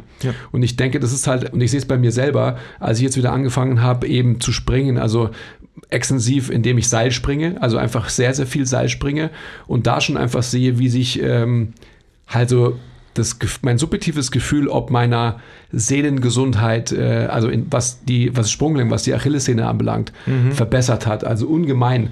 Und ähm, ich, ich glaube, das ist so, es ist so lowest hanging fruit, dass man ganz einfache Dinge macht und die, natürlich muss man die auch ähm, mit einem gewissen Ziel und mit einer gewissen ähm, Idee dahinter verfolgen. Aber für so viele Menschen wäre es einfach so einfach, ganz, ganz einfachste Dinge zu machen. Ja. Und das ist halt sowas, was eben, ähm, das, was du vorhin gesagt hast, so ähm, eben, wenn jemand einen Basti fragt, wieso springt der Basti, das ist doch kein, der macht doch keinen Sport und so weiter. Das verstehe die halt, Frage nicht. Ich verstehe die Frage nicht. Das, das ist halt so, das lässt so tief blicken, wo Ja. wir im Verständnis als Branche sind. Ja. Unglaublich. Äh, absolut. Also ich, boah, da gibt's äh, ganz äh, ganze Welten, äh, worüber man reden könnte Ja. und die ich auch so. Für mich war das halt alles diese. äh, Also ich fand Explosivkraft schon äh, von Anfang an irgendwie sowas, was mich fasziniert hat, weil es so, weil du da so abstrakt denken musst. Und das war so das, was mich in diese ganze Trainingslehre so reingezogen hat, weil ich es verstehen wollte, wie man explosiver wird. Und also ich, das kommt ja vom Basketballspielen, weißt früher wolltest du höher springen und dann hast du Jump Souls Programme gehabt und äh, Ich wusste, dass du Jump Se, sagst. seid, ihr wieder, seid ihr wieder da jetzt, oder wie? und ja, also ich weiß nicht und äh, ich weiß nicht, wie dieses, da gab es mal so ein äh, Sprungprogramm, das war total gehypt und dann gab es immer diese PDF halt irgendwo, äh, irgendwas Rocket, glaube ich. Habe ich dann auch, äh, habe ich auch mal gemacht. Das war absurd. Gab es da so eine. Anzeige in der Basket? für nee, Programm? das war tatsächlich nicht in der Basket. Das war irgendwann auch mal dann, äh, glaube ich, in einem Teen Nation Artikel oder sowas. Ähm, Mhm. Klar. Das war halt so anfangs Internetzeit. Ja. Eins dieser Programme, wo du auch gar nicht wusstest, welcher Typ das gemacht hat. Aber in diesem PDF waren halt irgendwie vier Testimonials von Leuten, die gemeint haben, dass sie so und so viel Inches gegaint haben, wo du ja gar nicht wusstest, was ein Inch ist. Aber du hast dir gedacht, das ist krass, die können danken, also mache ich's. Und äh, das war so die, die Reise. Und ähm, dann natürlich auch einfach, wenn du dann immer mehr irgendwie versuchst, Sprinttraining zu verstehen, weil bei Sprinttraining, es, ich finde es immer noch ein Mysterium, weil und da hast du eben genau diese abstrakten, semi-messbaren Anpassungen, weil ähm, du, du kannst da nicht übers Volumen kommen. Du kannst nicht. Das ist eben das, was ich auch am Krafttraining oft kritisiere, dass das leichte Out im Krafttraining in der Progression ist mehr Volumen. Aber, und das ist auch oftmals in fortgeschrittenen Maßen, ist es das Out, das du nehmen musst quasi. Aber es ist natürlich nicht äh, das erste Out, das du nehmen solltest. Also gerade nicht mit Leuten, die jetzt nicht irgendwie voll Es ist ja auch oft ein Out, was du gar nicht nehmen kannst. So. Ja, das eh. Weil es faktisch halt nicht geht. Ja. Ja. Talk about Personal Training und Ja. so weiter. Ja. Ähm, und beim Sprinten hast du dann oft so, dass, dass, dass du dir denkst, ja, okay, die machen irgendwie vier Wochen die gleiche Einheit. Wo ist die Progression? Wo ist die Progression? Und dann sagt der Coach auch noch, wenn es an dem Tag nach dem äh, fünften von zehn geplanten Sprints so ausschaut, als wäre es nicht gut und die Zeiten nicht gut ausschauen, dann machen wir das nicht. Wo ist die Progression? Und dann ist halt ich glaube, das nennt man Coaching. So. Ja. Oder? Ja, aber dann ist der, der, der schnelle Punkt natürlich, dass du dann dabei bist, dass du dir sagst, okay, das ist dann Autoregulation. Dann bist du aber schnell bei so einem fatalistischen Trainingsbild, dass du dir sagst, okay, eigentlich ist es so, ich kann es nicht beeinflussen, sondern ich muss immer das machen, was der gerade oder sie gerade machen kann. Und äh, wenn es weniger ist als das, was ich machen wollte, dann macht die halt weniger. Wie, dann, dann kannst du sagen, dann ist dein Job einfach der, eines äh, Begleiters und äh, äh, technischen Coaches und sowas. Ähm, aber das ist, merkst du dann an vielen Stellen bei denen auch, dass es das nicht ist, sondern dass ein sehr großes, profundes biomechanisches und physiologisches Wissen dahinter steht und die das dann schon äh, sehr gut steuern. Und das finde ich oder war für mich halt so das Interessante und das ist auch der Punkt, der mich da eigentlich so reingezogen hat. Und das ist für mich tatsächlich eben auch bei jetzt äh, den ganz normalen Leuten, die wir trainieren, genau das Gleiche. Das, das Schwierige ist nur, dass man die rausbekommen muss aus diesem Mindset, der quasi äh, so gängig halt vorherrscht. du brauchst eine Progress Progression im Schweren, du brauchst eine Progression im Volumen. Aber es ist, wenn man es schafft, und das schafft man schon häufig, dass äh, ich mit Leuten Übungen nicht mache und die dann mal machen lasse und dann auf einmal merken sie, dass sie da Progress gemacht haben, obwohl sie die nicht gemacht haben. Und ich habe gerade äh, Boah, das ist immer, das ist immer ein richtig krasses Aha-Erlebnis für Leute. Genau. So. Und da kann man die dann auch so ein bisschen packen oft und ihnen sagen, okay, siehst du, es gibt Transfer, der nicht in der, äh, durch die gleiche Übung erzeugt wird. Und ich habe einen Kunden, der hat ähm, eine relativ starke rheumatoide Erkrankung und äh, der macht aber gern Bankdrücken oder hat das früher gern gemacht und der kam jetzt wieder. Wir haben kein Bankdrücken gemacht, wir haben äh, Liegestütze gemacht und ach, keine Ahnung, alles Mögliche. Und dann haben wir Bankdrücken gemacht und jetzt hat er irgendwie Zehner mit 40 Kilo gedrückt und ähm, war mega happy. Das hat, also war dann halt für den natürlich psychisch auch einfach ein Voll. äh, großes Erlebnis. Und das ist dann, das ist genau dieser Punkt. Und da hilft, denke ich, dieses abstrakte, Denken, das man aus dem explosiven Bereich bekommt, dass man sich überlegt, wie kann ich das trainieren, ohne es zu trainieren. Ich, wenn wir schon bei abstrakten Denken sind und Sprüngen und so, da habe ich jetzt in letzter Zeit ein bisschen drüber nachgedacht, dass Springen, so wenn man den Boden verlässt, auf eine gewisse Art und Weise ist es auch so das Einzige, was wir im Training machen, wo ein Mensch wirklich mit seiner Umwelt interagiert. So mehr oder weniger, stay with me. Weil wenn ich jemandem irgendwie Handeln gebe und der steht irgendwo und bewegt sich im Raum, dann wird die Handel zu einem Teil von dem Menschen, aber er interagiert nicht so wirklich mit der Umwelt. Das heißt, er appliziert Kraft in den Boden oder so, aber es kommt wenig Input aus der Umwelt zurück. Und wenn du halt springst, dann musst du halt mit Kräften umgehen, die auf dich einwirken, die du nicht nur selbst erzeugst. Und das ist, glaube ich, eben was, also so, man kann auch sagen, äh, Kniebeuge ist irgendwie immer sehr top-down gesteuert ähm, und sehr, sehr wenig bottom-up gesteuert ähm, oder auch wenig ähm, distal zu proximal gesteuert und viel proximal zu distal gesteuert und so weiter. Und das ist also alleine deswegen und was es dann für kognitive, neuromoduläre, whatever Prozesse sind, ich kenne mich nicht aus, ich weiß nicht, aber ich glaube zu wissen, dass es nur gut sein kann für Menschen, um Menschen halt insgesamt wieder irgendwie variabel zu machen. Also allein dieser Aspekt ist so wichtig, dass man irgendwie auf eine andere Art und Weise oder eben mal richtig mit seiner Umwelt interagiert und mit Kräften, die auf einen einwirken, die man nicht nur selber erzeugt. Ja. Macht, macht das Sinn? Habt ihr es verstanden, was ich meine so? Ja, ich glaube absolut. ähm, also ich würde es so formulieren. Also ich, Bitte formulier es besser. Na, ich, äh, also ich weiß genau, was du meinst. Ich, ich oder ich meine, dass ich es weiß. Aber also ich glaube, es geht um diese Unkontro. Also du bist im Prinzip den Kräften mehr ausgesetzt. Genau, Chaos. Du, du, äh, weil wenn du springst und landest, du kannst nicht die Kraft dosieren, die wirkt, wann sie wirkt, sondern sie wirkt und du musst sie managen. Also es ist halt einfach im Prinzip auch wie so ein großer Schwellenwert. Das Gute ist natürlich nur, dass der, wenn du jetzt nicht einfach von irgendwas runterspringst, sondern du springst im Raum, dann ist es eigentlich so, dass der in einer Relation steht immer zu der Kraft, die du produzieren kannst, also zu deinem Absprung. Ähm, und wenn du eine normale Krafttrainingsbewegung hast, dann kannst du die Kräfte besser managen, weil du die Beschleunigung in der Exzentrisch, äh, Exzentrik schon managst bei einer Kniebeuge.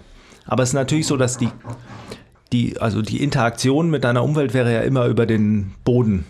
Aber, also ich glaube, das ist so der Punkt und das ist eben auch diese Reflexive, was so, äh, was ein einfach auch rausbringt aus dieser Möglichkeit, die du im Krafttraining immer hast, alles kontrolliert zu machen. Ja. Und du, du musst irgendwie dich hingeben, dass du lernen kannst. Und das ist eben auch immer schwierig, äh, dann jetzt auch mit den Athleten da irgendwie dran zu arbeiten, dass, äh, dass du ihnen sagst, ja, ich kann dir jetzt schon sagen, was du beim Springen falsch machst, aber wenn ich dir das sage, dann denkst du dran und wenn du dran denkst, dann äh, kontrollierst du es, dann äh, überlagerst du deine Reflexe, dann machst du es nicht. Und das ist auch das, was dann äh, mein Cueing oder überhaupt meine Kommunikation äh, im Training massiv verändert hat und in den letzten Jahren noch viel mehr. Ist es denn nicht auch so, du hast ja vorhin auch gesagt, dass Springen ja durchaus auch, ähm, ich sag mal, die, die Komponente Kraft ja auch entwickelt oder entwickeln kann. warum ist es denn nicht so, dass man gerade so, also das ist so meine ewige Diskussion, wie stark muss man überhaupt sein? So, oder wie viel Muskeln braucht man überhaupt? So? Was heißt stark sein überhaupt? Was heißt es so. überhaupt so? Ähm, dass man von vornherein viel mehr eben mit Sprüngen arbeiten könnte, um halt einen normalen Menschen, ich sag mal, ähm, ausreichend stark und variabel viel variabler zu machen. Du hast ja vorhin auch von dieser elastischen Komponente des, äh, ich sag mal, jetzt global gesprochen, des menschlichen Seins, also bezogen auf Gelenke, ja, auf Sehnenstrukturen, also nicht auf Gelenke, sondern auf Sehnen, dass die was können, was sie ja im Krafttraining nicht unbedingt erfahren, weil sie dann natürlich auf eine gewisse andere Art und Weise, vielleicht sogar die gegenteilige Art und Weise stimuliert werden. Und was, was braucht das Leben eigentlich viel mehr? Also jetzt will ich nicht wieder so irgendwie zwei Lager aufmachen, aber ähm, wenn man sich dafür entscheiden müsste, wäre denn die Art und Weise, dass man einen Menschen, ich sag mal, eher elastisch trainiert, also so in, ähm, in großen Anführungszeichen, ähm, superior gegenüber einer klassischen Krafttrainingsvariante oder Herangehensweise. Ich, also ich bin ein großer Fan von Sprüngen, deshalb wäre natürlich meine Tendenz erstmal Ja zu sagen. Aber ich glaube, man muss da vorsichtig sein, weil ähm, ist immer die Frage, wo du mit den Leuten anfängst. Wenn du jemanden hast, der quasi ein Kind, Jugendlicher ist, der gut springt und sich bewegt und Sport macht und dann hast du nur die Wahl, eins von beiden zu machen, Krafttraining oder Springen und du wählst nicht das in dem Moment lohnendere, was das Krafttraining wäre, weil es etwas gibt, wo die Anpassung quasi noch blande ist, also wo, wo du einfach noch viel vor dir hast, viel weiße Wand, sondern du gibst das, wo du dir denkst, dass wenn ich mich zwischen beiden für den Rest des Lebens entscheide, dann mache ich das, dann wäre das äh, die meiner Meinung nach richtige Lösung. Wenn du jemanden hast, der eben diese Lücke hat, äh, wo er nicht mehr springt oder so, dann fehlt dem häufig, ähnlich wie beim Laufen, die Kondition, beim Springen die Kraft, um das gut zu nutzen. Und äh, dann hat man natürlich schon auch, äh, ist Krafttraining ein probates Mittel, um vorzubereiten und die Explosivität zu verbessern und eben diese Kräfte besser managebar zu machen, die man beim Landen hat und die Strukturen vorzubereiten auf diese Belastung, weil das ist ja so das typische, ich habe nicht mehr Basketball gespielt zehn Jahre, jetzt habe ich wieder Bock, dann spiele ich und dann habe ich lauter Sehnenentzündungen überall. Komisch. Ähm, also von daher ist das, glaube ich, immer so äh, schwierig und ich, also ich finde auch äh, einfach, also ich äh, tue mich da sehr schwer, das zu trennen, weil ich finde es eine so geile Kombination. Also ich finde, es befruchtet sich gegenseitig, Absolut. weil dieses Krafttraining ist so eine, das, das, die Zeit ist langsam. Wir benutzen bei Baseballern Medi schwere Medizinballwürfe, weil das Zeitfenster langsam ist und die Zeit haben, Bewegungen besser zu steuern. Und dann hast du äh, schnelle Dinge, Sprünge oder, also jetzt bleiben wir bei Sprüngen, hast du Sprünge und da werden die Leute gezwungen, wieder wegzugehen. Und ich glaube, diese, diese beiden Enden des Spektrums sind halt irgendwie gut. Und ich will, ich habe diese Frage ja nur so extrem ja. aufgebracht, weil es so ist, dass ich finde, dass es halt so wichtig ist. Dann sind wir wieder generell bei, wo steht die Branche? Also nicht jetzt äh, wir drei und alle, die wahrscheinlich zuhören, hoffentlich in, in ihren Gedanken, sondern wo äh, befindet sich die Branche und wo denkt die Branche oder wo würde die Branche, wenn man jetzt in ein normales Fitnessstudio geht und würde äh, einen Großteil des eigenen Trainings äh, Sprünge machen, würden sich wahrscheinlich die meisten denken so, pff, was ist mit dem los und so weiter. So Ja. ein Schwächling. So, äh, du weißt, worauf ich hinaus will. Aber ich dachte also, mir gerade so, auch so Krafttraining.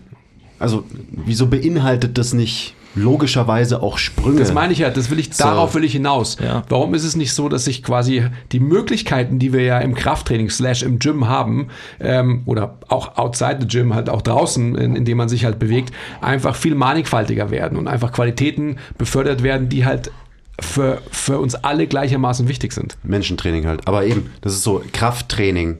Man steckt in eine Schublade, man hat ein Bild davon. Aber Mhm. so Sprünge, Kraft entwickeln, ist Krafttraining. So. Ja, also ich glaube, äh, ich glaube tatsächlich, dass äh, in dem Moment, in dem du es visu- visualisieren könntest im Gym, wär's, wird es überall gemacht werden. Ja, weil Ah, es weil- sofort jeder verstehen würde. Ja. Und so ist es Auch halt. was für hohe Kräfte halt wirken beim Springen. Ja. Also es ist immer so, Oida, da Ja. ist vielleicht die Kniebeuge, die du machst, ein Scheiß dagegen, Ja. ähm, wenn du halt, keine Ahnung, irgendwelche Plyos machst oder whatever. Ja. Also ist ja auch nichts Neues eigentlich, Nee. wenn man sich so ein bisschen damit beschäftigt. Deswegen muss man auch doppeltes Körpergewicht beugen, bevor man Plyos machen darf. Ja, nein, aber, aber ja, das wird ja auch oft kritisiert. Ähm, jetzt muss ich aber dazu sagen, dass es gar keine so schlechte Anweisung ist, weil, und da sind wir auch bei diesem Disconnect natürlich, das ist immer die Frage, in welchem Kontext das äh, formuliert wurde. Und es wurde eigentlich bei Drop Jumps formuliert. Und bei Drop Jumps hast du halt hohe Stiffness-Komponenten, da brauchst du eine gute strukturelle Vorbereitung. Und das bedeutet, das machst du über Krafttraining. Und dann nützt du es eigentlich nur als ja nicht mal koordinativen, sondern äh, super close Skill quasi äh, Stimulus für äh, Stiffness und äh, Arbeit. Also es ist kein klassischer Sprung und es wird dann eben oftmals gemischt mit normalen Plyos und für die war es gar nicht so gedacht. Ähm, kannst, kannst du kurz den Unterschied erklären? Zwischen quasi einem normalen Plyo, also einem ein, Drop Jump und so? Ein normaler Plyo oder ein, also normal plyometrische Arbeit ist den Dehnungsverkürzungszyklus involvierend. Also du hast immer äh, Exzentrik, ähm, isometrische Phase, Konzentrik. Wobei die isometrische Phase ja jetzt auch, die ist ja super kurz. Also man darf sich das jetzt nicht vorstellen, als man hält dann unten und springt dann weiter. Ähm, sondern man hat eine elastische Bewegung. Und ähm, Bezieht sich ja auch nur auf die Muskulatur am Ende, oder? Also wenn du von konzentrisch, isometrisch und Ja. exzentrisch redest. nur auf Kontraktion. Genau. Und Ja. die Struktur ist halt mehr als nur die Muskulatur, die dann arbeitet in einem Sprung. Ja, klar. Das, ja. Klar. Ähm, und dann hast du bei äh, Drop Jumps hast du einfach, äh, du lässt dich von einer Fallhöhe runter äh, also von der Box, und dann versuchst du mit einem kurzen Bodenkontakt und wenig äh, Kniegelenksveränderung, ähm, also keiner großen Abbremsbewegung und äh, Beschleunigung, lässt du, äh, gehst du in den Bodenkontakt und versuchst hochzuspringen. Und das ist natürlich kurzer Dehnungsverkürzungszyklus unter 250 Millisekunden, mega schnell, kreiert sehr viel Stiffness, ist eine sehr hohe Belastung äh, und zwar in Abhängigkeit von der Fallhöhe. Und das ist eben dann immer wieder das, was bei Sprüngen das gleiche Problem ist, warum viele nicht verstehen, dass man dadurch Kraft entwickeln kann, ist, dass, sie, dass man nicht sieht, welche Kraft wirkt, weil die dann denken, okay, es ist eine Körpergewichtsübung, da wirkt das Körpergewicht, aber es wirkt halt vier, fünffache von einem Körpergewicht und dementsprechend muss man darauf vorbereitet sein und dementsprechend ist es auch nicht so, dass jemand mit Drop Jumps anfangen sollte, um explosiv zu werden, weil mm, das ist so wie wenn du den immer irgendwie 200 Kilo beugen lässt, obwohl er sein Max 100 ist und dann geht er halt runter und dann hilft ihm wieder einer hoch und dann geht er wieder runter. Ja. Aber ähm, der einzige Punkt bei Sprüngen und Krafttraining ist natürlich Geschwindigkeit ähm, verbesserst du und Kontraktionsgeschwindigkeit verbesserst du, also Bewegungsgeschwindigkeit in den meisten Fällen in der Bewegung über kleine Range of Motion äh, und Kraft über große Range of Motion. Und das ist auch wieder sowas, wo sich das Ganze natürlich gegenseitig äh, hilft und auch einem Sportler, der oftmals äh, sehr explosiv ist und schnell ist und sowas, es hilft quasi langsame Bewegung über große Range of Motion zu machen als präventive Maßnahme und auch quasi zum, äh, ich würde mal sagen, Schaffen eines neuen mm, Entwicklungsraums. Variabilität halt. Ja. Ja. Ich finde es so eben, ich habe letztens geschrieben mit dem, äh, mit dem Dario, Shoutout. Ähm, der postet ja sehr viel über, wie wirst du schneller, wie wirst du explosiver und so weiter. Und wir haben, also ich weiß nicht mehr genau, wie, wie das Gespräch war, ähm, aber er meinte so, wieso machst du nur nicht XY, das und das? Und ich war so, keine Ahnung, ich brauch's eigentlich nicht. Es ist nicht mein Spielstil. So, ich musste nicht, ich muss nicht explosiver werden. So, klar, es ist nice to have, aber es ist definitiv kein limitierender Faktor für mein Game. So. Ja. Hat er geschrieben so, wieso ist bei dir nur Bullyball? Und ich war so, ja, ja, also eigentlich schon. Ähm, und von daher ist es, ist mir nur so aufgefallen, dass, weil ich bin bestimmt noch kraftbasierter geworden, weil ich halt jahrelang nicht Basketball gespielt habe und nur schwere Gewichte langsam bewegt habe. Also bin ich quasi noch kraftbasierter geworden, als ich davor eh schon war. Aber in meinem Fall ist es gar nicht unbedingt schlimm, weil es zu meinem Spielstil passt. Und dementsprechend, also auch so, da habe ich letztens nur drüber nachgedacht, würde ich wirklich davon profitieren, wenn ich jetzt auch einmal super explosiv wäre oder super reaktiv springen könnte? Oder ist es nicht scheißegal? Und ich kann halt nur hochspringen, wenn ich halt einen äh, Dropstep mache und zweibeinig abspringen. Ähm, klar war es cool, als ich früher einbeinig abspringen konnte und irgendwie noch 360 oder Reverse danken konnte. So, das kann ich jetzt nicht mehr. Ähm, aber ja, das ist, ist mir nur gerade so gekommen, dass es halt auch so, ja, was braucht der Mensch halt? Ja. So. Und dementsprechend, weil ich so kraftbasiert bin, mache ich diese Sachen ja jetzt trotzdem. Also Ja. eben so auch so die Sachen, die du äh, mir programmiert hast. Aber für mich auch wieder eher aus einem Variabilitätsgedanken Ja. und nicht aus dem Gedanken, ich brauche jetzt unbedingt die Adaption, die mich krass explosiv macht und zu Ja. einem krass elastischen Athleten auf einmal werden lässt, weil das werde ich sowieso nicht mehr. Und muss ich auch gar nicht. Ja. Aber für Variabilität und eben Zugriff auf vielleicht ein bisschen größeres Spektrum in meinem Ja. Sport kann es natürlich nur gut für mich sein. Absolut. Für mich wäre das auch die äh, eben so eine grundlegende Unterscheidung zwischen äh, Leistungssport und äh, ambitioniertem Freizeitsport und der Herangehensweise im Training. Wenn äh, du jetzt äh, Profi-Basketballer wärst und ähm, ja, also wenn du Profi-Basketballer wärst und dann äh, sagt man, es würde, es wäre gut, explosiver zu sein, reaktiver zu sein, dann äh, müsste man dein Training mehr shiften. Also dann hast du einen stärkeren Shift. Und dieser stärkere Shift ist halt immer auch graduierlich zu sehen, weil die Gefahr bei einem stärkeren Shift natürlich immer das ist, Probleme zu kreieren und du willst nicht Probleme kreieren. Und das ist auch immer dieses, deshalb habe ich gerade pausiert, weil ich überlegt habe, in welcher Reihenfolge ich es angehe, weil das ist immer dieses Problem, arbeite ich an den Stärken oder also mache ich die Stärken besser äh, oder äh, arbeite ich an den Schwächen? Und in den meisten Fällen ab einem gewissen Niveau äh, versuchst du die Schwäch Schwächen in Zaum zu halten und die Stärken äh, minimal zu verbessern, wenn es geht, weil mh, das sonst zu viel Risiko birgt.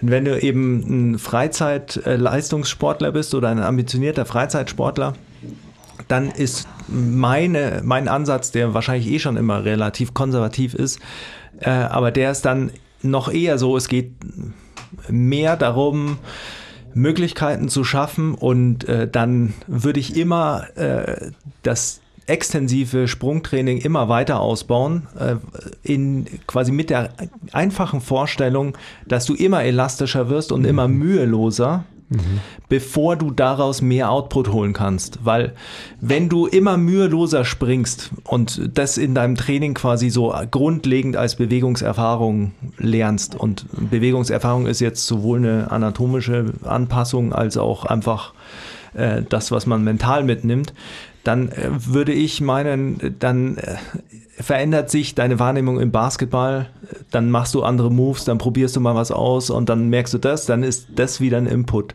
Das sind ja alles so Sachen, die irgendwie mehr Hand in Hand gehen. Also da ist dann das Training viel mehr da, dass es dir, dass es hoffentlich dazu führt, dass du dann äh, quasi etwas ausnutzen kannst, als dass man versucht, gezielt Dinge zu entwickeln. Also mehr, mehr Optionen haben für den eigentlichen Sport und ob ich die dann nutze und verinnerliche und Ja. quasi als was Neues irgendwie annehme, das ist bedingt dann der Sport irgendwie Ja. oder auch halt das Sporttraining, Ja. was halt so ein großer Player ist. Weil das ja auch, also es ist ein Zeit-Constraint, äh, den du hast im Training, das ist ein Regenerations-Constraint, der massiv mit reinspielt, gerade bei äh, explosiven Sachen.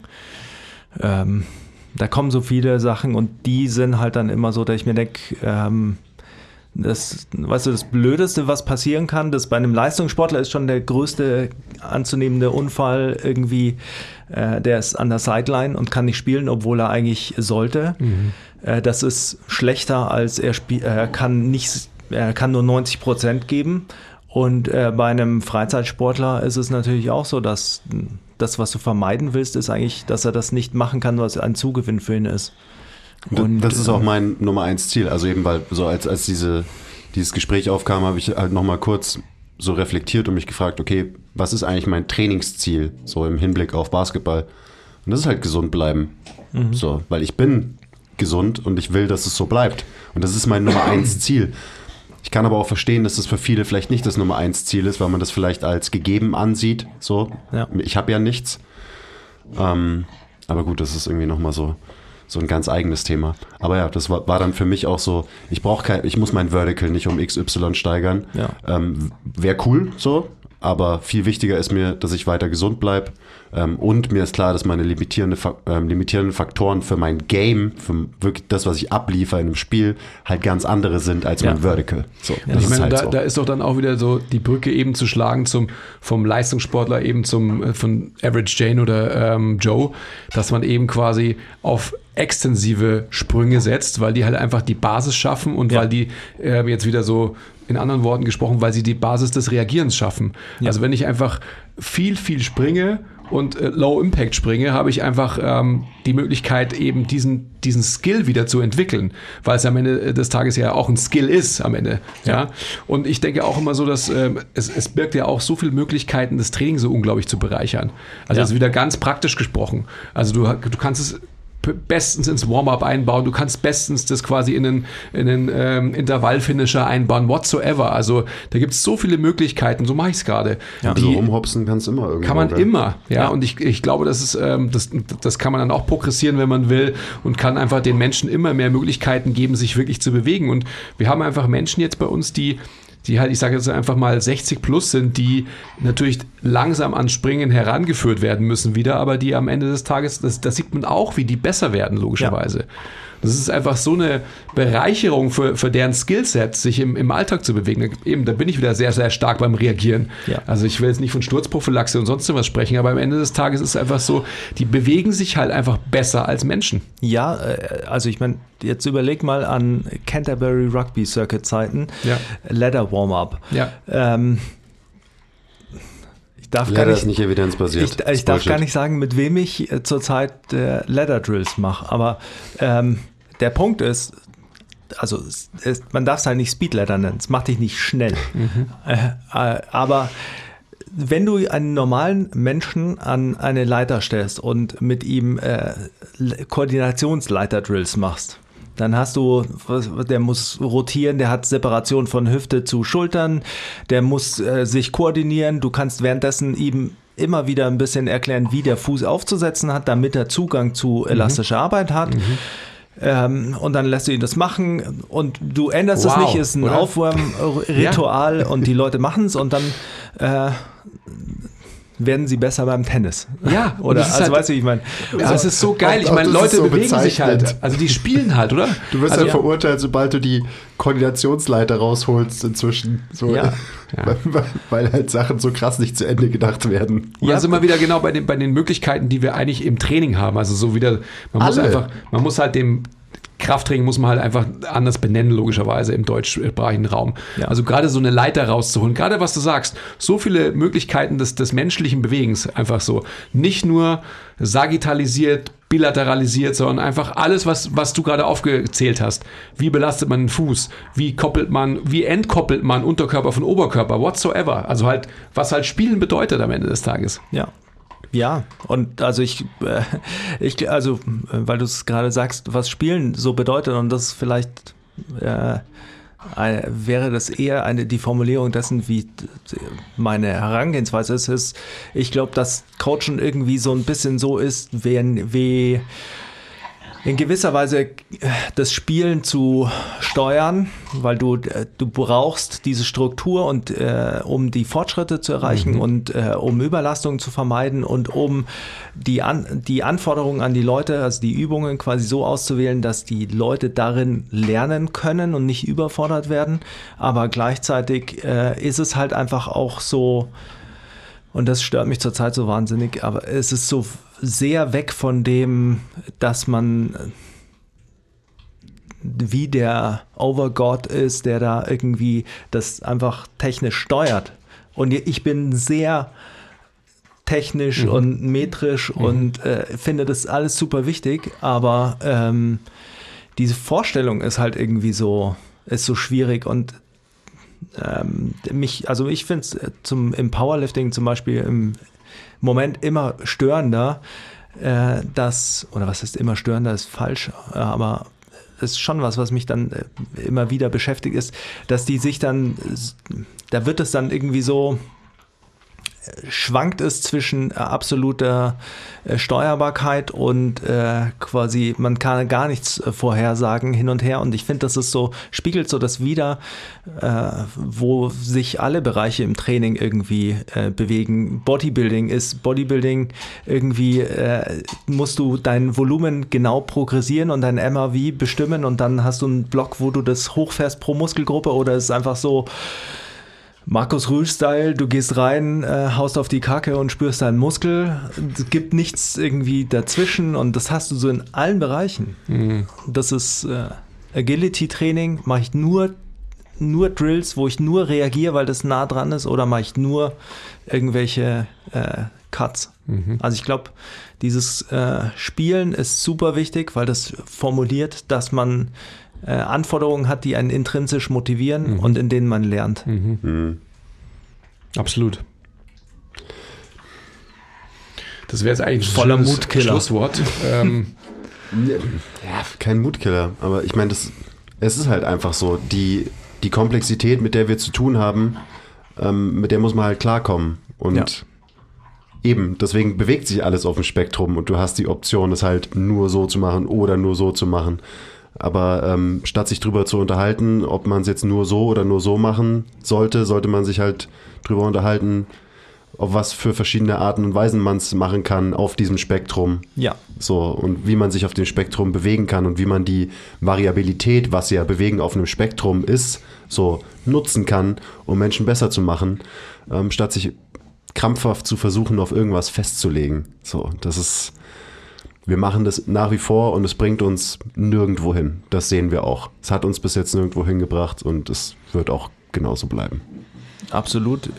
Also ich meine, es ist ja auch, also, du siehst ja, wie sich Dinge nicht nur direkt wiederholen, sondern wie auch einfach diese, äh, diese Shifts immer hin und her gehen und wie halt, du merkst, äh, wie in der Wissenschaft quasi ein Autor wird irgendwie äh, bekannt und äh, hat dann den Fokus und der lenkt den Themenkomplex. Und das gleiche hast du natürlich in der Industrie auch irgendwie. Du hast dann irgendwie einen, der macht eine Sache sehr gut und vollkommen richtig betrachtet, sehr gut und dann äh, lesen alle darüber oder beschäftigen sich damit und dann ist das auf einmal, einfach weil der Fokus-Shift äh, stattfindet, ist das auf einmal der heilige Gral. Ich habe heute so lachen müssen, weil äh, ich einen Post gesehen habe, der in der Aussage vollkommen richtig war, äh, SBD, also Squat, Bench, Deadlift Tage äh, sind nichts Fancyes, sondern nur eine Variante, die Trainingsfrequenz zu regulieren. Und ähm, ich habe mir gedacht, absolut richtig und ich verstehe auch, dass das, diese Aussage jetzt getätigt wird. Aber es ist irgendwie so absurd, weil wenn du denkst, dass es als Kraft-3-Kämpfer, du denkst, an einem Tag Kniebeuge, Bankdrücken, Kreuzheben zu machen, ist äh, was Besonderes, was Fancyes ist, was jetzt irgendwie die Franzosen gerade machen, dann hast du irgendwie die letzten 15, also hast du halt noch nie irgendwas über Kraft-3-Kampf gelesen, weil das ist natürlich das Naheliegendste, was es schon immer gab. Mhm. Und ich, das finde ich so, das ja, ist absurd. Eigentlich redet man halt immer so dran vorbei. Und dreht sich dabei im Kreis. Also, ja. ähm, ich kann mich nur wiederholen. Wir könnten erzählich natürlich wie immer 18 Stunden weiterreden. Yes. Ähm, ich würde, also ich würde schließen. Ich, ihr müsst aber nicht ja, schließen. Ich, ich habe ja gerade schon deinen ähm, Autoversuch gekillt, also jetzt, jetzt. Nein, also the, the stage is yours. Müssen, nein, müssen wir auch gar nicht. Aber ähm, ich würde tatsächlich eher mich gleich wieder verabreden für die nächste Folge. Ich Auf dachte, jeden Fall. Ich dachte am Anfang tatsächlich schon, okay, das wird jetzt die erste ähm, komplett von ähm, einem echten Powerlifter und von zwei, die es nie wurden, ähm, Folge über Ausdauertraining. So, komplett. Aber ja, total verwirrt. Voll aus dem Ruder gelaufen und so. Wir haben irgendwie. ja. Ist geil, weil so das Thema auch so einfach noch nie behandelt wurde, glaube ich. Ja. Ähm, ja, bin ich sehr happy, wie sich das heutige Gespräch, was ja wie immer komplett planlos war, ähm, Ich habe entwickelt hat. ich hab noch viel mehr Fragen in die Ich Richtung auch. Ich habe Ausdauer. eine ganze fucking äh, Liste an Das, Fragen und das, ich konnte machen heute wir, nur eine das stellen. machen wir eben, eben dann bei der nächsten Folge, die wir machen. Oh, Notruf brauchen wir keinen. Ähm, so quasi auch so Vorbilder und so. Da haben wir ja auch schon ein bisschen drüber geredet und so weiter. Und Go-To-Guys, beziehungsweise Content und, und so weiter und so fort. Also einen Namen sage ich, weil an den, äh, das ist mein Motivationsding, wenn ich beim Heimlaufen äh, K.O. bin. Luis Orta, der sagt immer, äh, be grateful und dann äh, sagt er immer, äh, äh, run progressive and finish strong. Und das denke ich mir dann immer. Mhm, sehr gut. Mega das motiviert. Mantra. Ja, Ich habe nur David Goggins im Hinterkopf, der mich anschreit und sagt, don't be a bitch. ja. Das funktioniert auch. ja, das geht auch immer. Who's gonna carry the boats? genau. Ja, Basti, vielen Dank ähm, ein weiteres Mal. Ja, wir, eben, das war mir wir, ein wir machen jetzt gleich im Anschluss einen Termin aus, würde ich sagen, tatsächlich. Also wenn, wenn du das auch schon übersehen kannst. Ja, Logo. Ähm, und dann könnt ihr ja mal in die Kommentare schreiben oder auch uns eine Nachricht schreiben, was ihr euch von Basti wünscht, weil dann fragen wir in eurem Auftrag den Basti beim nächsten Mal, was ihr wissen wollt. Vielleicht mache ich mir so einen Timer, dass ich nur drei Minuten Antworten geben darf. Das müssen wir aber machen, ja. Ja, Na, das wird schwierig. Das ist, ja, Rap, Rapid Fire. ja. das ist ja auch schade. Ich finde ja einfach so die, die Tiefe deiner Antworten und dann dementsprechend natürlich die Tiefe des Gesprächs. Ähm, das ist ja das, was es ausmacht, oder? Deswegen sind wir auch halt auf einem Podcast, Ja. Damit wir das machen Sonst können. wäre es auch schade, Oder? finde ich. Ja, absolut. Ich glaube, Arnold ist auch mit seinem Stick, also falls ihr das übrigens gehört habt, Ja. ähm, teilweise klang das so, als würde ein ein. Löwe eine Gazelle zerfleischen unterm Tisch. Ähm, Ja. Ja. Ich finde eher wie die Gremlins. Also falls ihr, falls ihr, kennt ihr die Gremlins? ja, klar. Schaut auch eher so aus. Ja, schaut aus wie eine Gremlin. Finde ich auch. Muss man nicht so anschauen. Bist trotzdem er hübscher. nicht so gemeint. Ist, ist ein veganer Stick. Ja, ja gut. Ähm, alles, was man noch sagen muss, sagst du? Ähm, alle Sachen kaufen, ähm, unten sind die Links. ähm, danke für euren Support und danke, danke, Basti, dass du hier warst. Share, like, subscribe. Ja, genau. Genau. Ja, Mann. Okay, bye. Also, bis bald. Adios.